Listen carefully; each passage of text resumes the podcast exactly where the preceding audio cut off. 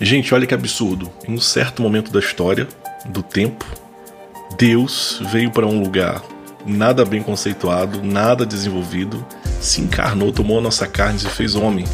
Procura, né? Absurdo. Criador de tudo, se fez como a sua própria criatura.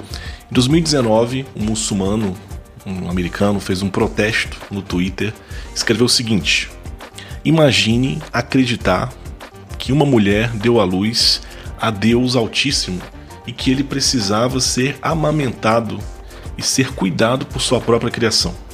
Imagine acreditar que Deus costumava defecar e urinar em si mesmo e teve que ser limpo por sua mãe.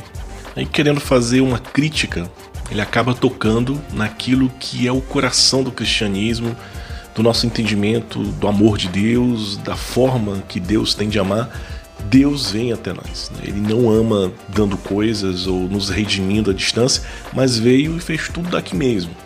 Talvez um Deus puramente espiritual, que nos ama à distância, que age no mundo de uma forma puramente espiritual e distante dessas necessidades tão humanas, tão pobres, seria talvez mais sustentável, né? seria mais adequado que um Deus que literalmente sangra para nos salvar.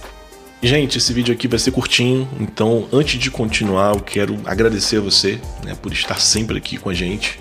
Agradeço a sua curtida aqui nesse vídeo também, a sua inscrição. Não deixe de compartilhar com outras pessoas esse conteúdo.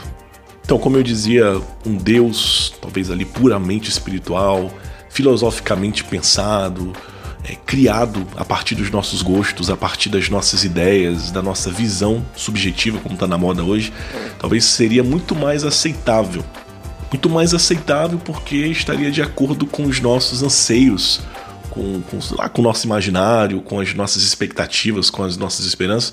Um Deus todo-poderoso que abre mão da sua liberdade para nascer em um lugar deplorável mesmo que tudo isso tenha sido provado historicamente, é, que ele tenha mudado a história do mundo, a visão que o homem tem de si, da sua dignidade, mesmo assim, esse Deus encarnado, presente na nossa vida, revestido da nossa carne, da nossa humanidade, não é tão aceitável, né? não é tão acolhido assim. Eu falo, gente, acolhido na sua plenitude, não na ideia cristã superficial, mas na sua plenitude mesmo, na totalidade da sua encarnação, naquilo que ele pregou, nas suas ideias, mas também no exemplo, na vida que ele deixou. É interessante porque um mundo como o nosso, né, que preza pelo material, pelo palpável, deveria acolher muito de boa, sem nenhuma dificuldade, né, sem grandes dificuldades, esse Deus. E aí nós vemos que não é uma questão de provas materiais de Deus, né, do extraordinário que aconteceu, que, que ainda acontece, mas a rejeição do Deus encarnado vem justamente porque ele se encarnou. Ele está tão próximo, tão perto, é tão evidente a sua verdade que isso nos incomoda profundamente. Nossa soberba fica igual um passarinho assustado na gaiola, né? se batendo ali, porque o incomoda a verdade desse Deus encarnado.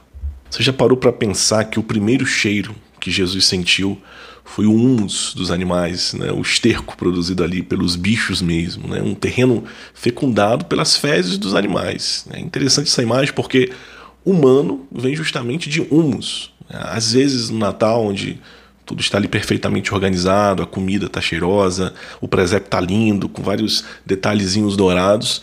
É, fica difícil, no meio de toda essa perfeição, nos lembrar que Deus veio no desprezível, naquilo que é desprezado, naquilo que ninguém queria ter como lugar do seu nascimento. E com essa imagem real, nós podemos nos dar conta de que se ele veio ali, ele pode habitar na nossa vida. Mesmo que você seja infiel, mesmo que o seu status atual não esteja muito belo, muito bonito assim, Deus ele pode habitar, encarnar, se encarnar, tomar carne na sua vida, na sua existência.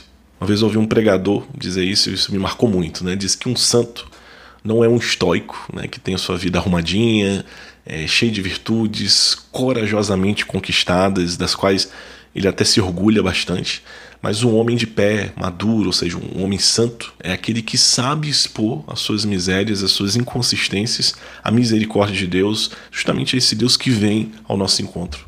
Jesus nos mostra que o homem é digno porque ele é homem, só por isso mesmo, né? porque ele é pessoa, ele tem um valor inestimável por ser pessoa. Não porque ele sabe uma coisa ou não sabe, porque ele é cheiroso, porque ele é fedido, porque ele é muito bonito, porque ele é muito feio. O valor, o valor do homem não está aí. No Natal de 2012, no dia 24, nosso Papa querido Bento XVI disse o seguinte: Onde não se dá glória a Deus, onde ele é esquecido ou até mesmo negado, também não há paz. Se a luz de Deus se apaga, apaga-se também a dignidade divina do homem. Então, este deixa de ser a imagem de Deus que devemos honrar em todos e cada um. No fraco, no estrangeiro, no pobre. Então deixamos de ser todos irmãos e irmãs, filhos do único Pai, que a partir do Pai se encontram interligados uns aos outros. Os tipos de violência arrogante que aparecem então com o homem a desprezar e esmagar o próprio homem. Quando Deus desaparece, quando Deus é esquecido, o homem também desaparece, a humanidade também desaparece, nós também desaparecemos.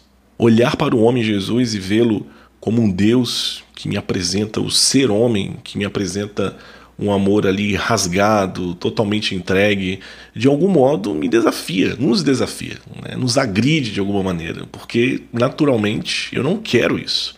Mesmo intelectualmente, sabendo que ele foi, que ele é livre por amar dessa forma, com essa medida, né? ou sem medidas, com seu espírito, mas sobretudo com o seu corpo. Na prática, eu quero defender o meu somente.